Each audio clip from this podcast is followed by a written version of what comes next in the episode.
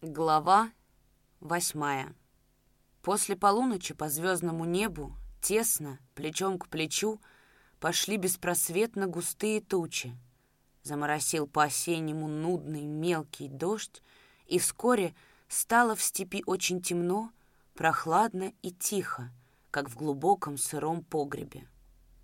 За час до рассвета подул ветер, тучи, толпясь, ускорили свое движение, Отвесно падавший дождь стал косым, от испода туч до самой земли накренился на восток, а потом так же неожиданно кончился, как и начался. Перед восходом солнца к бригадной будке подъехал верховой. Он неторопливо спешился, привязал повод уздечки к росшему неподалеку кусту боярышника, все так же неторопливо, разминаясь на ходу, подошел к стрепухе, возившейся возле вырытой в земле печурки, негромко поздоровался. Куприяновна не ответила на его приветствие. Она стояла на коленях и, упираясь в землю локтями и мощной грудью, склонив голову на бок, изо всей силы дула на обуглившиеся щепки, тщетно стараясь развести огонь. Влажные от дождя и обильно выпавшие росы щепки не загорались. В натужно-багровое лицо женщины клубами бил дым, серыми хлопьями летела зола. Тьфу, будь ты трижды проклята такая стрипня!» Задыхаясь от кашля и дыма, с сердцем воскликнула раздосадованная стрепуха. Она откинулась назад, подняла голову и руки, чтобы поправить выбившиеся из-под платка волосы, и только тогда увидела перед собой приезжего. «Щепки на ночь надо в будку убирать, кормилица-поилица. У тебя ветру в ноздрях не хватит, чтобы мокрые дровишки разжечь. А ну куда и я помогу тебе» сказал он и легонько отстранил женщину.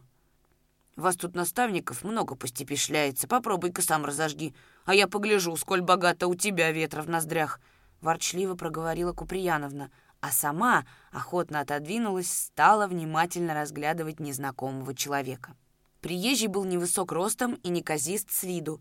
На нем ловко сидела сильно поношенная бобриковая куртка, туго перетянутая солдатским ремнем — аккуратно заштопанные и залатанные защитного цвета штаны и старенькие сапоги, по самый верх голенищ, покрытые серой коркой грязи, тоже, как видно, дослуживали сверхсрочную службу у своего владельца. И совершенно неожиданным контрастом его убогом убранстве выглядела щегольская, отличного серебристого каракуля кубанка, мрачно надвинутая на самые брови. Но смуглое лицо приезжего было добродушно — Простецкий курносый нос потешно морщился, когда незнакомец улыбался, а карие глаза смотрели на белый свет со снисходительной и умной усмешкой. Он присел на корточки, достал из внутреннего кармана куртки зажигалку и большой плоский флакон с притертой пробкой. Через минуту мелкие дровишки, щедро обрызганные бензином, горели весело и жарко. «Вот так кормильце надо действовать», — сказал приезжий, шутливо похлопывая стрепуху по мясистому плечу. «А этот флакончик, так уж и быть, дарю тебе на вечную память. Чуть чего отсыреет растопка, плесни из него на щепки, и все будет в порядке. Получай подарок. А как только наваришь хлебова, чтобы угостила меня, полную миску и покруче». Пряча флакон за пазуху, Куприяновна благодарила с приторной ласковостью. «Вот уж спасибо тебе, добрый человек, за подарочек. Кондером постараюсь угостить. А для чего ты с собой этот пузырек возишь? Ты не из ветеринаров? Не по коровьей части знахарь?» «Нет, я не коровий лекарь», — уклончиво ответил приезжий. «А где же пахари? Неужели спят еще?» «Какие за быками к пруду пошли, какие уже гнутся на дальней пашне». «Давыдов тут?» «В будке», Зарюет бедненький. Вчера наморился за день. Он ведь у нас в работе заклятой, да и лег поздно. Что же он допоздна делал? Чума его знает. Тут таки с пахоты вернулся поздно. А тут нужда его носила, а зимы хлеба глядеть, какие шо при единоличной жизни посеяны. Ходил ажник в вершину лога. Кто ж хлеба разглядывает в потемках? Незнакомец улыбнулся, морща нос и пытливо вглядываясь в круглое, лоснящееся лицо стрепухи. Туда-то он шагал, считай, засветло, а оттуда припозднился. Чума его знает, чего он припозднился. Может, Соловьев слушал. А что эти соловьи вытворяют у нас тут в Терновой балке, уму непостижимо. Так поют, так на всякие лады распевают, что никакой сон на ум не идет. Чисто выворачивают душу проклятые птахи. Иной раз так-то лежу, лежу, да и обольюсь и вся горькими слезами. С чего же бы это? Как же это с чего? То младость свою вспомнишь, то всякие разные разности, какие с молоду приключались. Бабе, милый человек, немножко надо, чтоб слезу из нее выжать. А Давыдов-то один ходил хлеба проведывать. Он у нас пока без поводырей ходит, слава богу, не слепой. Да ты что есть за человек, по какому делу приехал? Вдруг насторожилась Куприяновна и строго поджала губы. Дельце есть к товарищу Давыдову, опять уклончиво ответил приезжий. Но мне не к спеху. Подожду, пока он проснется. Пусть трудяга поспит себя на здоровье. А пока дрова разгорятся, мы с тобой посидим малость, потолкуем о том о сём. «А картошку когда же я начищу на такую ораву, ежели буду с тобой ляс точить?» — спросила Куприяновна. Но разбитной незнакомец и тут нашелся. Он достал из кармана перочинный нож, попробовал лезвие его на ногте большого пальца. «Тащи сюда картошку, я помогу почистить. У такой привлекательной стрепухи согласен всю жизнь в помощниках быть. Лишь бы она мне по ночам улыбалась. Хотя бы вот так, как сейчас».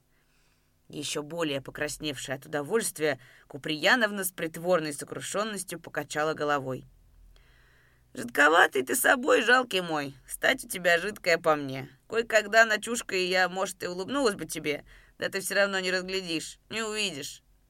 Приезжий удобно устроился на дубовом чурбаке, прищурил глаза, глядя на смеющуюся стрепуху. «Я по ночам вижу, как филин», да не потому не увидишь, что не разглядишь, а потому что в острые твои глазоньки слезами нальются. Вот ты, оказывается, какая штука, негромко рассмеялся приезжий. Гляди, толстуха, как бы ты первая слезой не умылась. Я только днем добрая, а по ночам таким толстым пощады не даю. Хоть не проси и не плачься.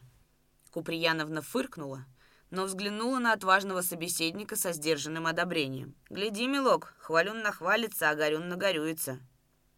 Это мы к утру итоги подобьем, кому горевать, а кому заревать и во сне потягиваться. Давай картошку, сорока, нечего бездельничать». Покачиваясь, Куприяновна принесла из забудки полное ведро картошки и все еще посмеиваясь, уселась против приезжего на низком табурете.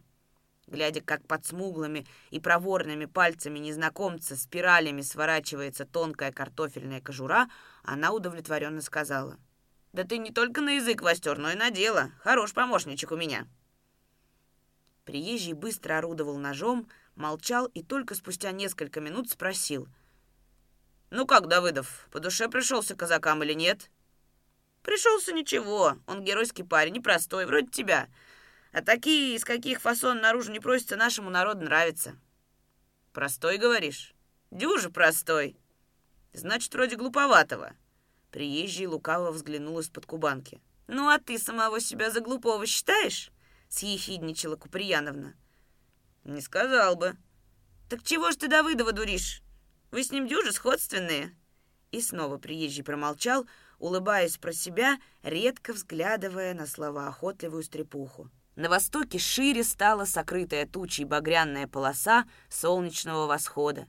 Поднявшийся на крылья, отдохнувший за ночь ветер донес из терновой балки гремучие раскаты соловьиного пения. И тогда приезжий вытер штанину лезвия перочинного ножа, попросил. «Иди буди Давыдова, зимой будет отсыпаться». Давыдов вышел из будки босиком. Был он заспан и хмур. Мельком взглянул на приезжего, хрипло спросил. «С пакетом из райкома? Давай». «Без пакета, но из райкома. Обусь, товарищ Давыдов, поговорить надо». Почесывая широкую татуированную грудь, Давыдов снисходительно посмотрел на приезжего. «Чует мое сердце, что твоя милость уполномоченный райкома. Я сейчас, товарищ». Он быстро оделся, натянул на босые ноги сапоги, наскоро ополоснул лицо водой, терпко пахнущей дубовым бочонком, и немножко церемонно раскланялся председатель колхоза имени Сталина Семен Давыдов. Приезжий шагнул вплотную к Давыдову, обнял его широкую спину. «Вот как официально ты представляешься. А я секретарь райкома Иван Нестеренко. Вот и познакомились. А теперь пойдем, походим, поговорим по душам, товарищ председатель колхоза. Ну как, много еще осталось пахать?» «Порядком». «Стало быть, хозяин что-то недоучел?» Нестеренко взял Давыдова под руку, тихонько увлекая к пахоте. Давыдов, косясь на него, сдержанно сказал, Ошибся. И вдруг неожиданно для самого себя загорячился. Да ведь пойми, дорогой секретарь, я в сельском хозяйстве телок телком. Я не оправдываюсь, но ошибся не я один. Дело-то новое. Я вижу и понимаю, давай спокойней.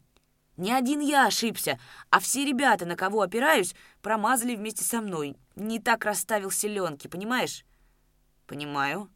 И страшного тут не очень много, не такое уж страшное дело, исправите на ходу. Подкрепление уже получил людьми и тяглом? Хорошо. А что касается расстановки сил, равномерного распределения этих сил по бригадам, учти на будущее, хотя бы на время синокоса, и особенно в уборку хлебов. Надо заранее все как следует продумать. Ясно, факт. Ну а теперь пойдем. Покажи, где ты пахал, где твой гон. Хочу посмотреть, как ленинградский рабочий класс хозяйничает на Донской земле. Секретарю порткома на Путиловске не придется мне писать, жаловаться на твое нерадение, а? Это уж сам суди. Маленькой, но сильной рукой Нестеренко еще крепче сжал локоть Давыдова. Глядя сбоку на простое, открытое лицо секретаря, Давыдов вдруг почувствовал себя так легко и свободно, что улыбка невольно тронула его твердые губы. Что-то давненько никто из партийного начальства не говорил с ним так дружески просто и по-человечески хорошо. «Качество проверить хочешь, товарищ Нестеренко? И это всерьез?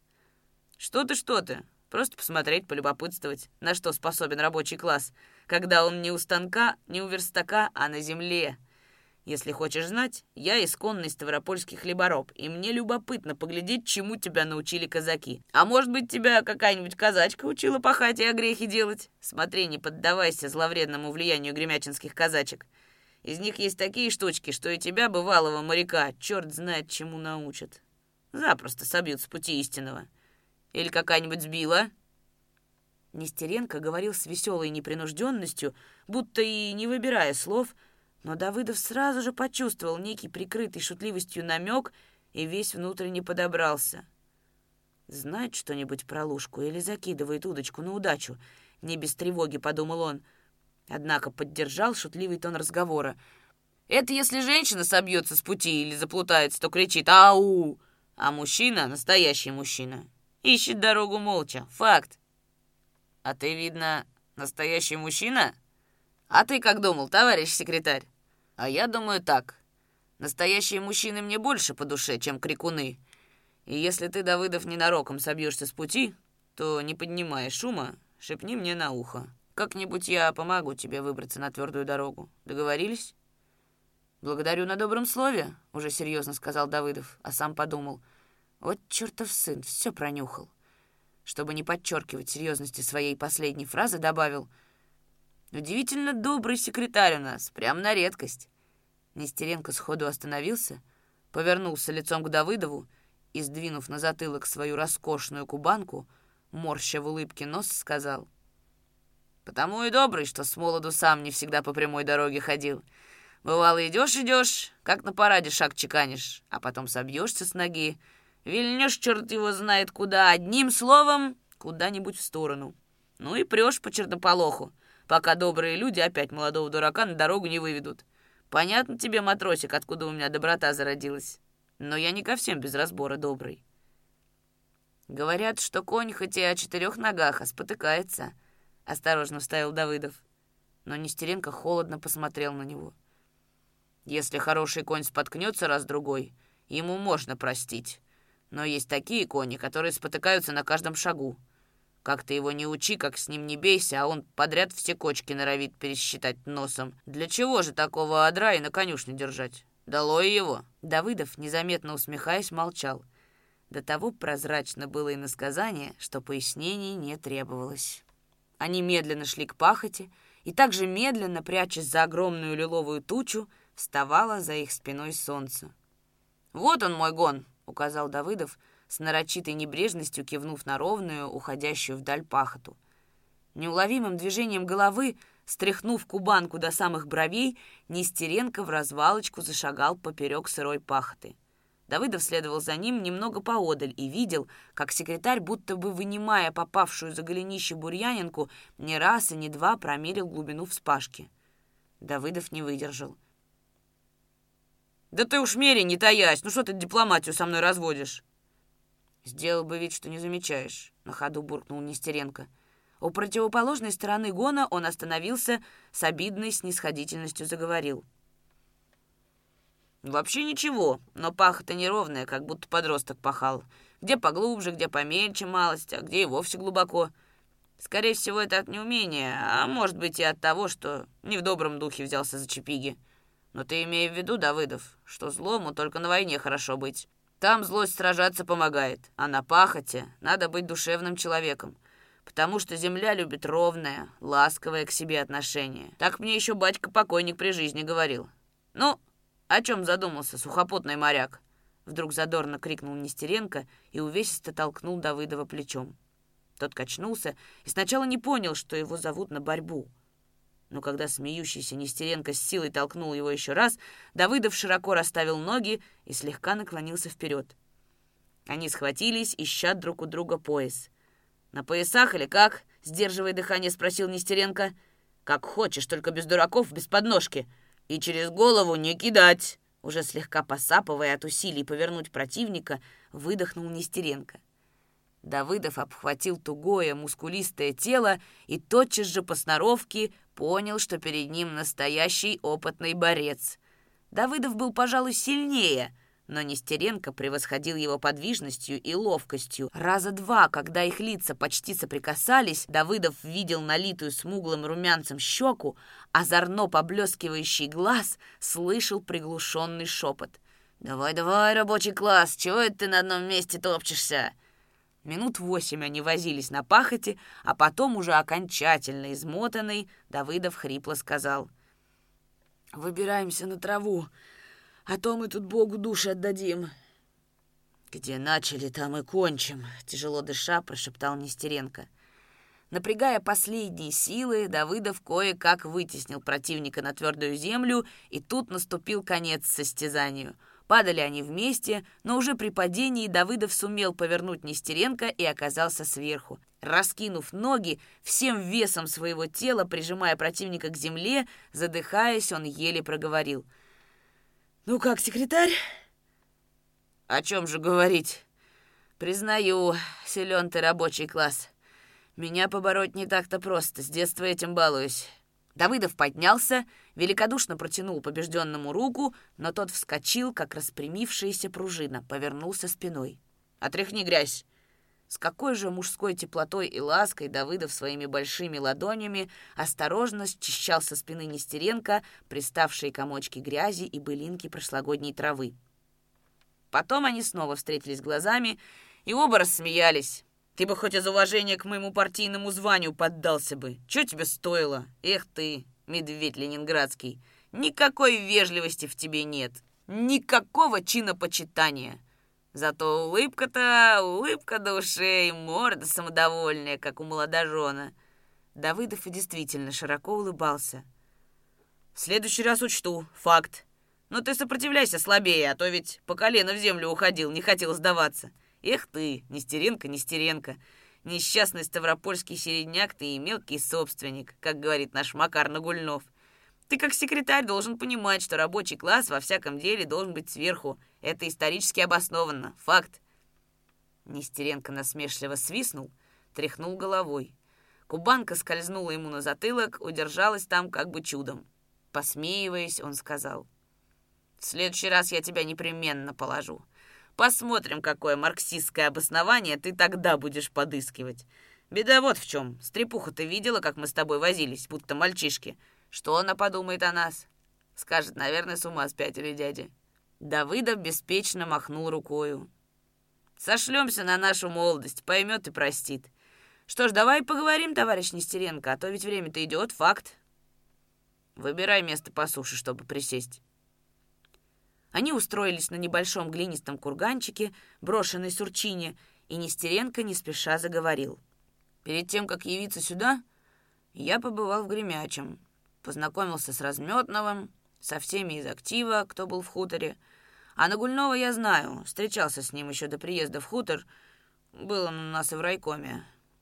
Я уже говорил ему и Разметнову, повторю и тебе». Плохо вы ведете работу по вовлечению в партию хороших колхозников, преданных нашему делу людей. очень плохо. А хорошие ребята в колхозе есть, согласен? Факт. В чем же дело? И хорошие выжидают. Чего? Как обернется дело с колхозом, а пока на своих огородах больше копаются. Пошевеливать их надо. Будить у них леность мысли. Шевелим помаленьку, но толку мало. Думаю, что к осени будет прирост в нашей ячейке факт. А до осени будете сидеть сложа руки? Нет, зачем же, будем действовать, но не будем нажимать. А я и не говорю о каком-то нажиме. Надо попросту не упускать ни единой возможности пригорнуть к себе того или другого трудягу из передовых, разъяснить ему доступным языком политику партии. «Так мы и действуем, товарищ Нестеренко», — заверил Давыдов. «Действуйте, а ячейка не растет. Это похоже скорее на бездействие, чем на действие. Что ж, подождем, увидим, как у вас дальше дело пойдет. Ну а теперь поговорим о другом. Хочу указать тебе на кое-какие недостатки иного порядка. Сюда я приехал познакомиться с тобой, обнюхаться, как говорится, и побеседовать по душам. Парень ты грамотный, и всерьез на молодость свою ссылаться не будешь. Ушла твоя молодость. Да так ушагала, что и не догонишь, и не вернешь. Скидок от меня на свое пролетарское происхождение, на неопытность и прочее не жди. Но не жди особой непоколебимой суровости, какой любят щеголять некоторые партийные руководители. Нестеренко, несколько оживившись, продолжал. «Привились у нас в партийном быту, на мой взгляд, неумные действия и соответствующие им выражения. Снять стружку, прочистить с песочком, продрать наждаком и так далее. Как будто речь идет не о человеке, а о каком-то ржавом куске железа. Да что же это такое в самом деле? И заметь, что выражения эти в ходу по большей части у тех, кто за всю свою жизнь не снял ни одной стружки, ни с металла, ни с дерева, и уж, наверное, никогда не держал в руках наждачного бруска. А ведь человек — тонкая штука, и с ним надо ох, как аккуратно обходиться. Расскажу тебе одну историю. В восемнадцатом году был у нас в отряде такой порядок и такая дисциплина, что хуже бы да некуда. Не отряд Красной Гвардии, а осколок Махновской банды, честное слово. И вот в девятнадцатом году, в начале года, прислали нам комиссара, коммуниста из донецких шахтеров. Пожилой такой был сутуловатый дядя, усы черные, вислые, как у Тараса Шевченко. С приходом его и пошло у нас все по-иному. Отряд к тому времени переформировали в полк Красной Армии. Люди-то в полку остались те же, и в то же время стали не те, как будто переродились. Ни одного дисциплинарного взыскания, не говоря уже про отдачу под суд рефтрибунала. И это всего лишь через месяц после того, как в полку появился комиссар-шахтер. Чем же он брал? Душою. Вот чем он брал, хитрый дьявол. С каждым красноармейцем поговорит, для каждого у него ласковое слово найдется. Который трусит перед боем — он его с глазу на глаз подбодрит, безрассудного поставит на место, да так, что тот и не подумает в бутылку полезть, обидится. На ухо ему скажет, «Не при на дурак, ведь тебя убьют, а тогда что мы будем делать? Ведь без тебя весь взвод, а не то и рота, пропадет не за понюшку табаку». Ну, герой, разумеется, лестно, что о нем комиссар такого мнения, и начинает он воевать не бесшабашно, а с рассудком. Была у нашего комиссара всего лишь одна слабость — Займем какое-нибудь крупное село или казачью станицу, и начинает он барахлить. Давыдов от неожиданности так резко повернулся к Нестеренко, что чуть не опрокинулся на бок с круто срезанного ветрами сурчиного холмика. Скользя и упираясь растопыренными пальцами правой руки во влажную глину, воскликнул. «Как то есть барахлить? Ну что ты болтаешь?» Нестеренко тихо засмеялся. «Не то слово я сказал. Не барахлить, а рыться в библиотеках у богатых купцов, у помещиков, словом, у всех, кто по тогдашним временам мог приобретать книги. Отберет, бывало, нужные ему книги и конфискует их безо всяких разговоров. Не поверишь, четыре брички книг возил за собою, целую библиотеку на колесах и заботился о книгах, как о боеприпасах. Каждая бричка под брезентом, и книги уложены корешок к корешку, да еще и соломка под испод постелена — а на привале, на отдыхе, в перерывах между боями, во всякую свободную минуту после чистки оружия и еды сует бойцам книги, приказывает читать, а потом проверяет, прочитал ты или нет. Я тогда по младости больше девушками интересовался и, признаться, отлынивал от чтения, а был почти безграмотен и глуп, как пробка. Вот он меня однажды и уличил в том, что я не прочитал одну книгу, которую он мне дал. До сих пор помню и автора, и название книги.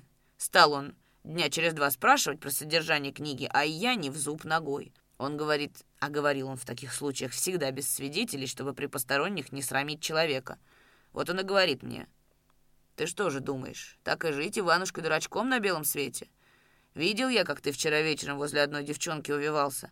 Так вот, заруби себе на носу. Грамотной девушке ты, безграмотный дурак, и на понюх не нужен. Ей с тобой через пять минут скучно станет. Дури ты и вовсе ни к чему. Ума она у тебя не наберется, потому что у тебя у самого его нет и в помине. Еще не нажил. А всеми остальными мужскими достоинствами грамотные обеспечены в такой же мере, как и безграмотные, так что преимущество все же при всех условиях на стороне грамотного. Понятно тебе, молодой пень?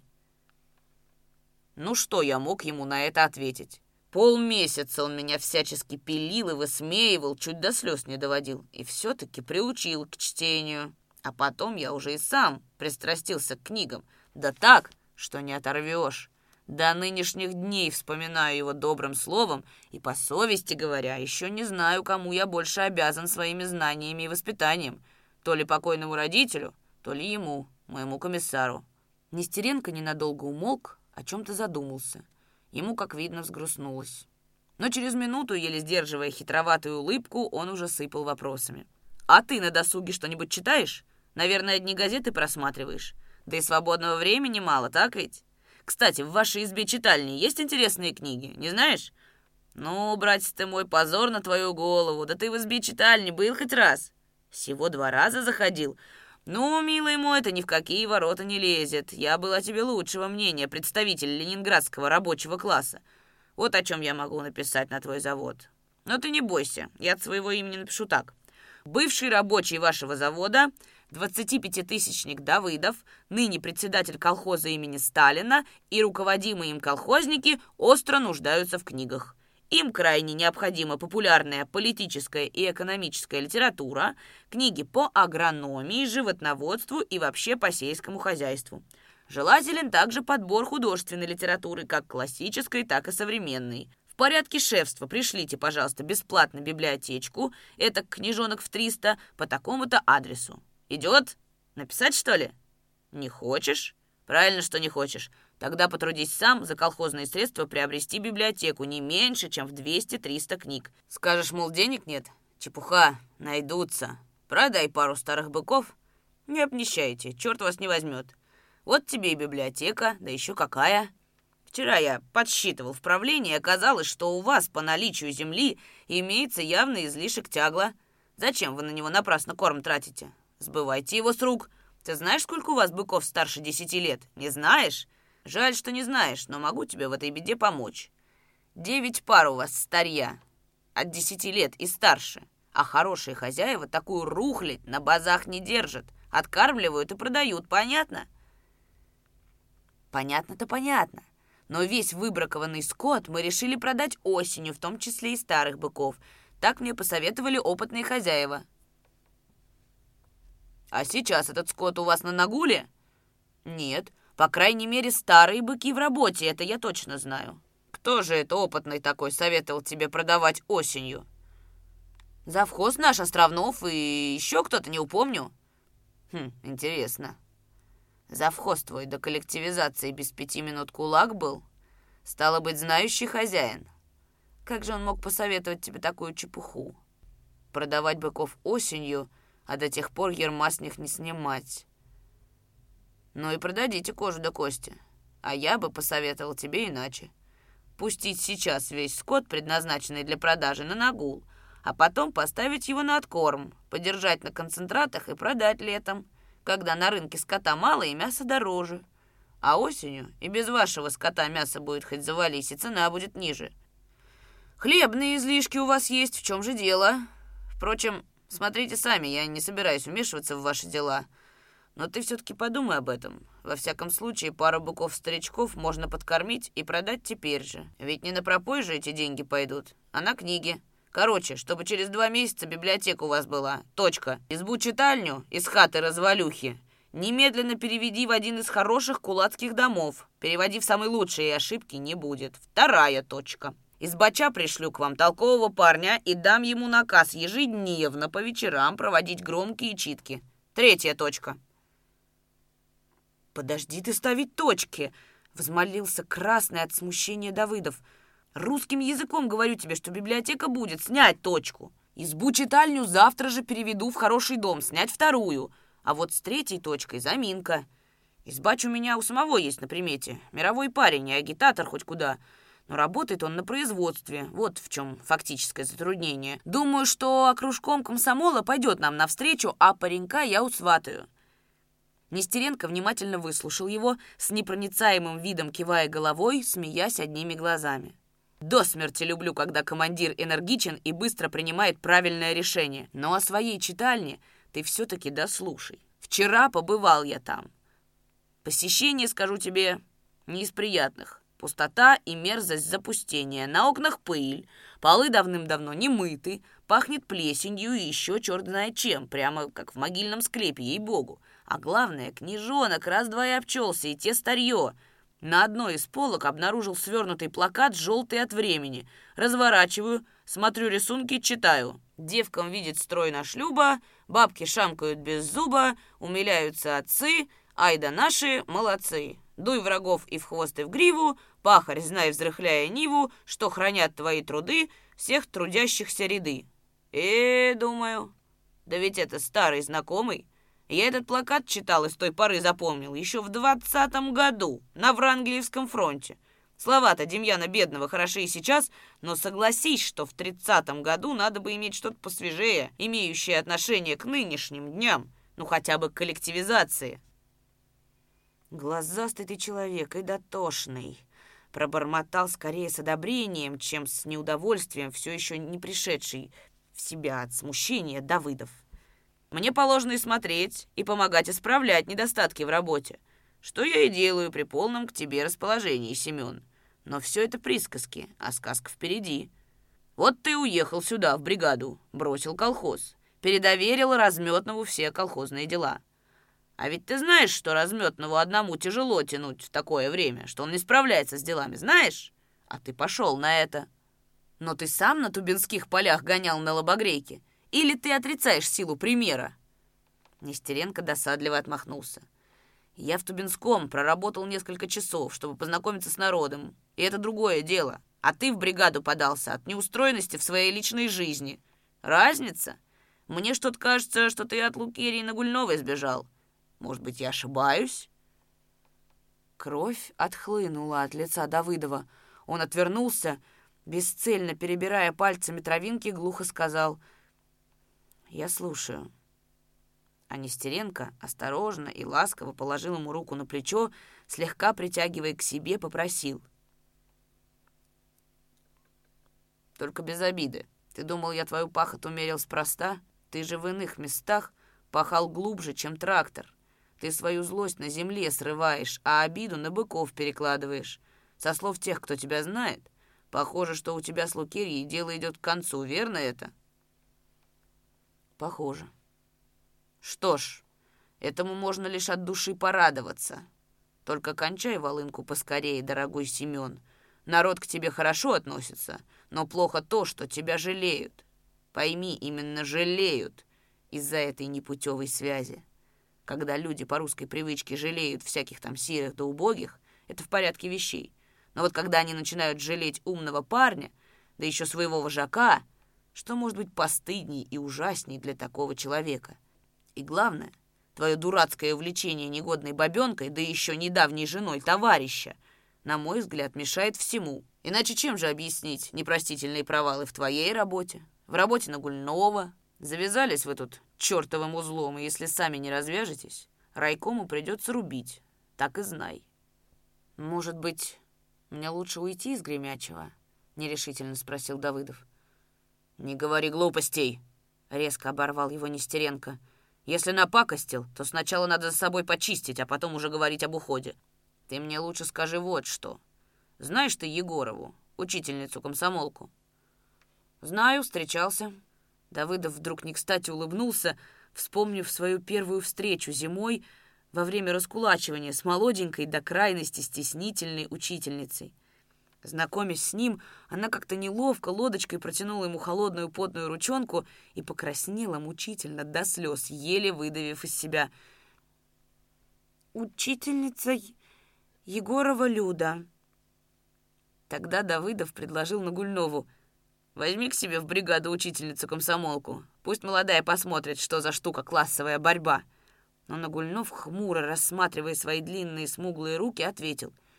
«Бери ты ее к себе». А мне она не нужна в таком деле.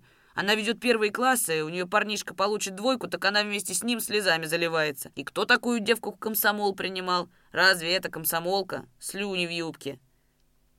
Нестеренко впервые нахмурил брови, осуждающе взглянул на Давыдова. «Чему ты, спрашивается, улыбаешься? Что ты веселого нашел в моем вопросе?» Давыдов сделал неловкую попытку объяснить причину своей неуместной веселости – Пустое, так просто. Вспомнил пустячок один про эту учительницу. Очень она скромная у нас. Пустячки вспоминаешь. Нашел время забавляться. С нескрываемым раздражением воскликнул Нестеренко. Ты лучше бы вспомнил о том, что эта скромная учительница — единственный член комсомола у вас в хуторе. Такой большой хутор и нет комсомольской ячейки. Это тебе не пустячок. Кто за это должен отвечать? И Нагульнов в первую очередь, и ты, и я вместе с вами. А ты еще улыбаешься. Плохая эта улыбка, Семен Давыдов. И давай не ссылаться на неотложные дела. Все дела, какие партия дала нам в руки, неотложны. Другой вопрос. Как мы умеем поворачиваться?» Давыдов уже начал понемногу злиться, но все же, сдерживая себя, сказал — ты, товарищ Нестеренко, один день побыл в гремячем лагу и за это время успел обнаружить вон сколько промахов и недостатков в нашей работе. Да и мое поведение отметил. А что было бы, если бы ты пожил тут с января месяца? Твоих замечаний хватило бы на неделю выслушивать. Факт. Последняя фраза Давыдова несколько развеселила Нестеренко. Он лукаво прищурился, толкнул Давыдова локтем. «А ты, Семен, не допускаешь такого предположения?» Если бы я не просто был в Гремячем, а работал бок о бок с вами, то, возможно, и промахов меньше было. Факт, что меньше, но все равно нашлись бы. Ты тоже не Сталин и ошибался бы, как миленький. Факт. Знаешь ли, я многие свои промахи вижу, но не все и не сразу исправляю. Вот в чем моя беда. Факт. Как-то по весне школьники вместе с заведующим школой по фамилии Шпынь ходили на поля сусликов выливать. А я прошел мимо и не остановился, не поговорил, не узнал. И сейчас не знаю, как и чем этот старый учитель живет. Я тебе скажу, хуже дело было. Зимой прислал он мне записку, просил под воду привезти ему дровишек. Ты думаешь, я послал? Я забыл. Другие дела отняли у меня и время, и сердце к старику. До сих пор стыдно становится, как вспомню. А насчет комсомола правильно. Упустили мы важное дело, и я тут, конечно, тоже очень повинен. Факт. Но Нестеренко не так-то просто было смягчить покаянными рассуждениями. «Все это хорошо, что ты и ошибки свои признаешь, и стыд, как видно, еще не совсем потерял. Однако ни комсомол от всего этого у вас не вырос, ни дровишек у учителя не прибавилось. Делать надо, дорогой Семен, а не только каяться», — настойчиво внушал он. Все будет исправлено и сделано, даю честное слово. Но с организацией комсомольской ячейки вы нам помогите. То есть райком. Пришлите одного-двух ребят и девушку-комсомолку, хотя бы на временную работу. Егорова, я тебе говорю всерьез, никудышный организатор. Она по земле ходить стесняется. Где уж ей там с молодежью, да особенно с нашей, управиться. Только теперь довольный Нестеренко сказал — вот это уже другой разговор. С комсомолом поможем, обещаю. А сейчас разреши довесить тебе еще немного к твоему самокритичному заявлению. Под 1 мая ваш кооператор просил у тебя две подводы послать в станицу за товаром? Просил? Не дал? Не вышло. Мы тогда и пахали, и сеяли все вместе, не до торговли было. И нельзя было оторвать две упряжки. Чепуха, бред. Можно бы, и без особого ущерба для работы в поле. Но ты не сумел, не схотел, не подумал. А как это отразится на настроении колхозников? И в результате за самым необходимым, за мылом, за солью, за спичками и за керосином, да еще под праздник, гремячинские бабенки топали пешком в станицу. Как же они после этого судили между собой о нашей советской власти? Или тебе это все равно? А мы с тобой не за то воевали, чтобы ругали нашу родную власть. Нет, не за то!» выкрикнул Нестеренко неожиданно тонким голосом, а закончил уже шепотом. Неужели даже такая простая истина до тебя не доходит, Семен? А помнишь же, дорогой товарищ, очнись!» Давыдов мял в пальцах потухший окурок, смотрел в землю, долго молчал. Всю жизнь он был по возможности сдержан в проявлениях боровших его чувств, уж в чем в чем, но в сентиментальности его никак нельзя было упрекнуть. А тут неведомая сила толкнула его, и он крепко обнял Нестеренко и даже слегка коснулся твердыми губами небритой секретарской щеки. Голос его взволнованно вздрагивал, когда он говорил — Спасибо тебе, дорогой Нестеренко, большое спасибо. Хороший ты парень, нелегко с тобой будет работать, не так, как с Корджинским. Горькие слова ты мне наговорил, но насквозь правильные, факт. Только ради бога не думай, что я безнадежный. Я буду делать так, как надо. Все мы будем стараться и делать так, как надо. Я кое-что многое пересмотрю. Мне хватит теперь подумать. Верь мне, товарищ Нестеренко». Нестеренко был взволнован не меньше — но вида не подавал, покашливал, щуря карие, теперь уже невеселые глаза. После минутного молчания он зябко поежился, тихо сказал. «Верю в тебя и в остальных ребят, и надеюсь на вас, как на самого себя. Ты это крепко помни, Семен Давыдов. Не подводите райком и меня, не смейте подводить. Ведь мы же коммунисты, как солдаты одной роты, ни при каких условиях не должны терять чувство локтя, ты сам это отлично знаешь. И чтобы больше у нас с тобой не было неприятных разговоров. Ну их к черту.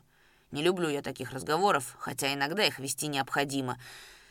Вот так поговоришь, пособачишься с таким дружком, как ты, а потом всю ночь не спишь. Сердце щемит. Крепко пожимая горячую руку Нестеренко, Давыдов внимательно всмотрелся в его лицо и диву дался — уже не прежний веселый рассказчик, не общительный рубаха-парень, готовый и побалагурить, и побороться, сидел рядом с ним, а пожилой и усталый человек. Глаза Нестеренко как-то сразу постарели, по углам рта легли глубокие складки, и даже смуглый румянец на скуластых щеках словно бы выцвел и пожелтел. За короткие минуты Нестеренко как будто подменили.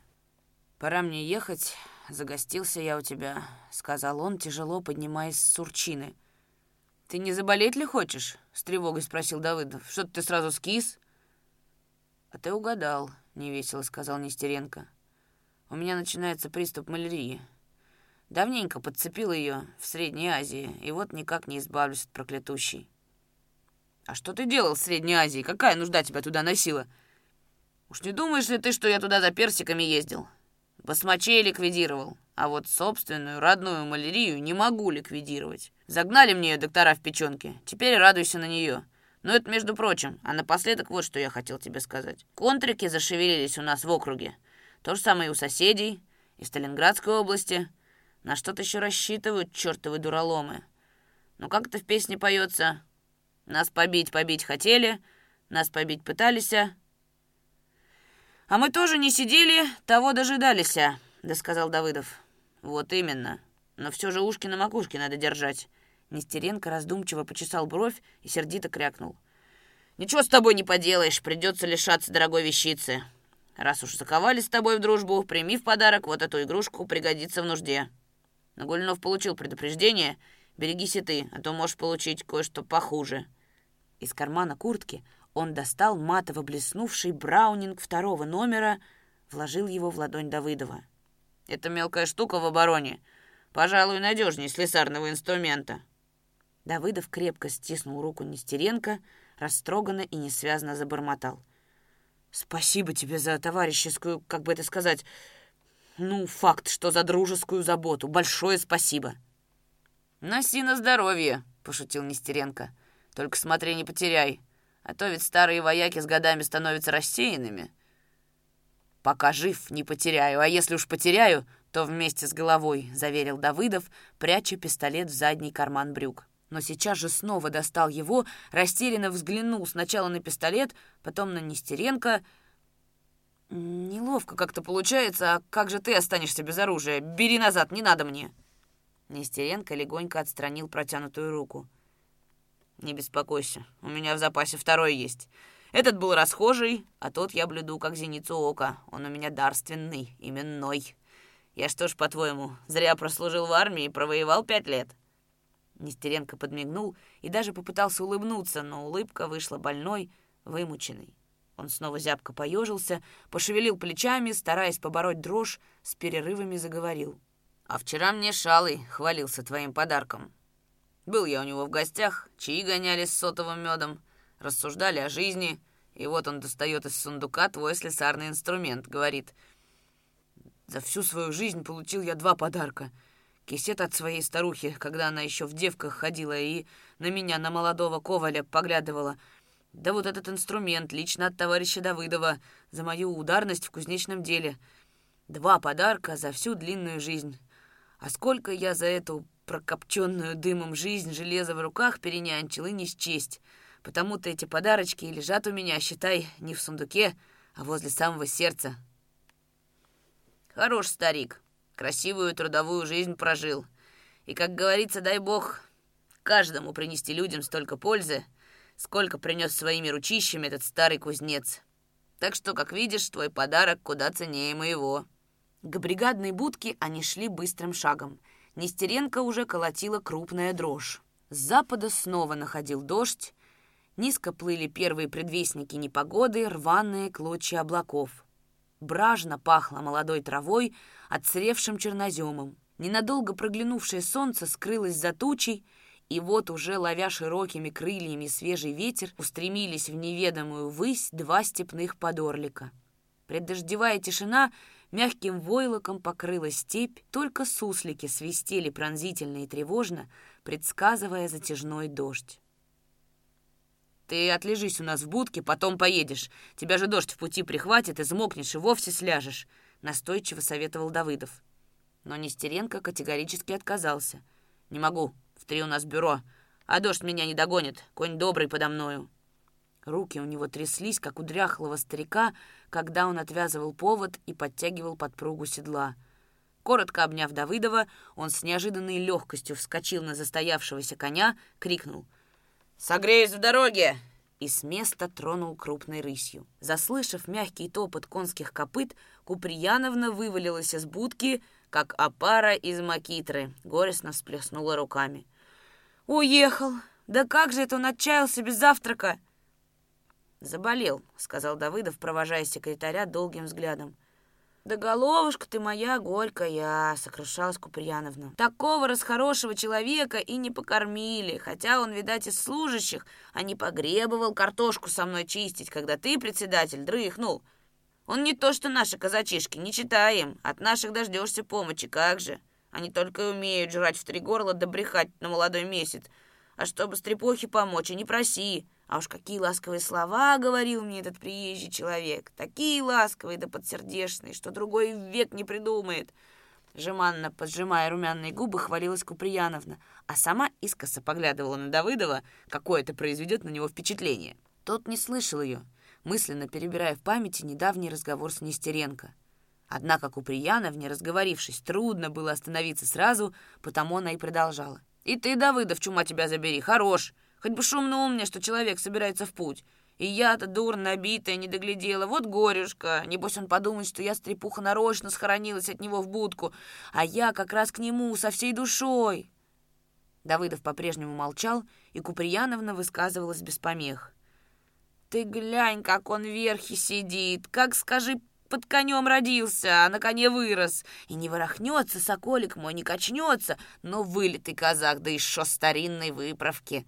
Восторженно приговаривала она, не сводя очарованного взгляда с удаляющегося всадника.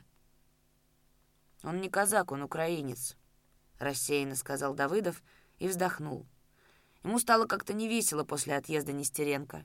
От его слов Куприяновна вспыхнула, как сухой порох. Ты своей бабушке сказки рассказывай, а не мне. Я тебе точно говорю, что он истый казак. Неужто тебе глаза залепило? Его издаля по посадке угадаешь, а вблизу по обличью, по ухватке. Да и по обхождению с женщиной видать, что он казачий закваски, не из робких», — многозначительно добавила она.